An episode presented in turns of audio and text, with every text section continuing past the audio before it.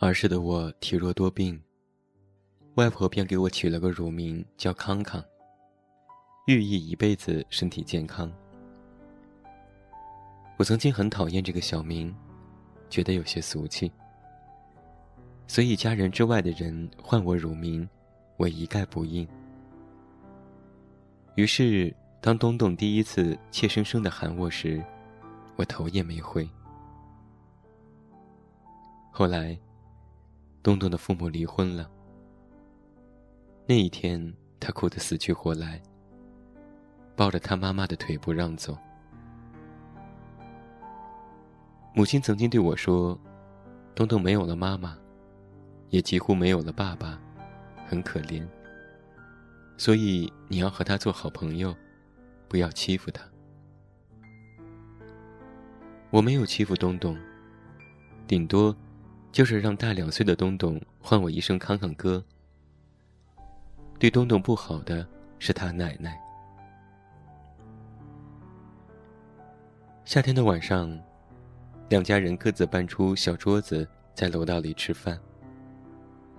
我家饭桌上是香喷喷的菜和米饭面条，而东东家却只有一碗牛奶鸡蛋羹。东东身体不舒服，没文化的李奶奶就喂他吃止痛片。母亲曾经劝住，可李奶奶却倔强的坚持说：“止痛片吃了就不难受了，这药包治百病。”但也从那时开始，东东就再也没有长过个子了。我上学早。和东东同年入学，但我们只做了三年的同班同学。升四年级时，他留级了。因为个头矮的原因，东东经常受到班上同学的欺负。我有时会替他抱不平，然后被一群同学按在地上打。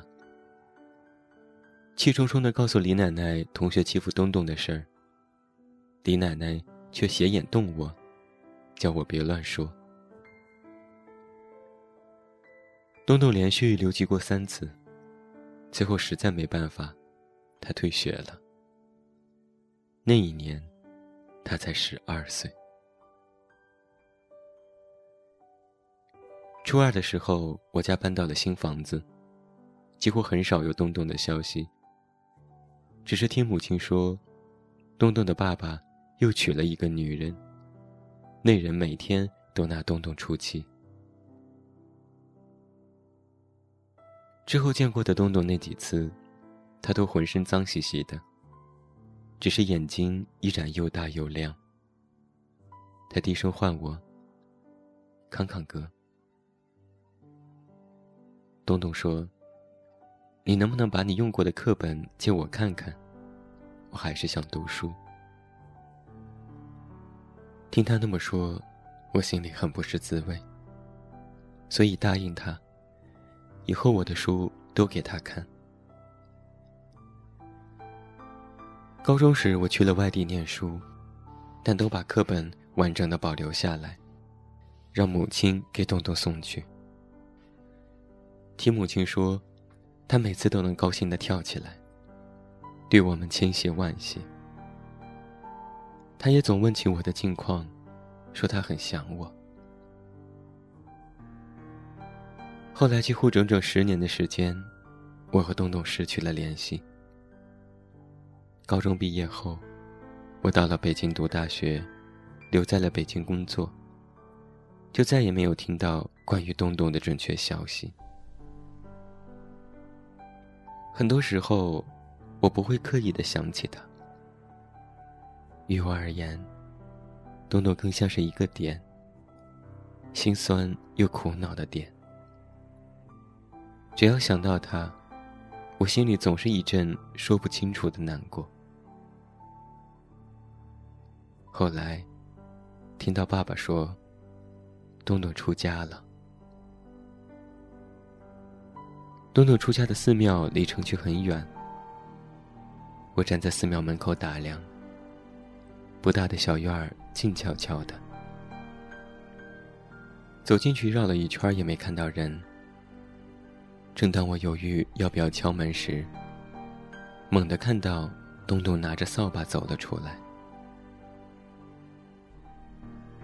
时隔十七年呐，这就是我和东东相遇的场景，实在是不敢想象。之后，我和东东就坐在寺庙门口聊天。东东讲起了这些年的遭遇：爸爸走后找工作碰壁，到福利院工作也吃不饱。后来一个警察帮忙，让他到庙里来做杂事，好歹也是个落脚的地方。东东指着山下那些隐约的楼房和烟囱对我说：“康康哥，你看。”你的命就是好好的生活，在那个地方活着。我的命，注定就是走过一遭，路过一下，看过就够了。能够有今天已经是佛祖保佑。我现在很信命，也认命。只有认了，我才能好起来。春天的风可真短呐。凉风微起，从山的深处传来深深的寒意。我缩了缩肩膀，东东推推我说：“康康哥，你听，那是风的声音。那是我第一次如此清晰的听到山里风的声音，仿佛是从遥远天际飘过来，无声无息的。”降临在自己身上，在这样一个时刻，不由得放下了许多事情。我想东东也是如此吧。每当他独自坐在寺庙门口，望着远处起伏的山脉，听着风的声音，看着那个已经与他无关的世界，他的心里。肯定也放下了。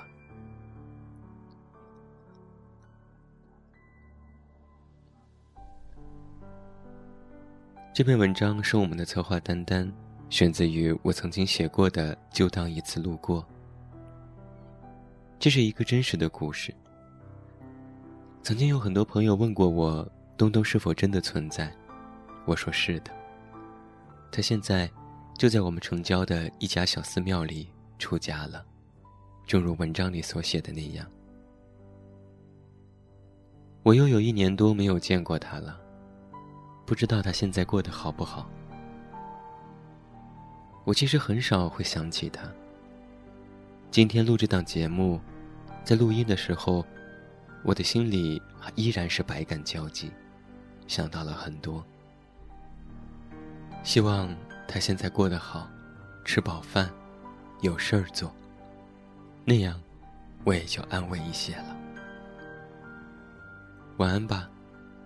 这个世界上有各种各样的人，我们唯有做好自己，珍惜身边的眼前人。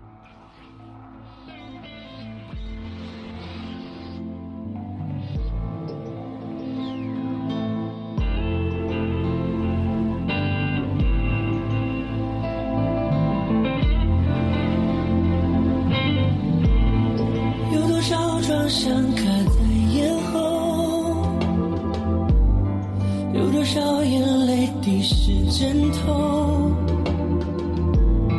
有多少你觉得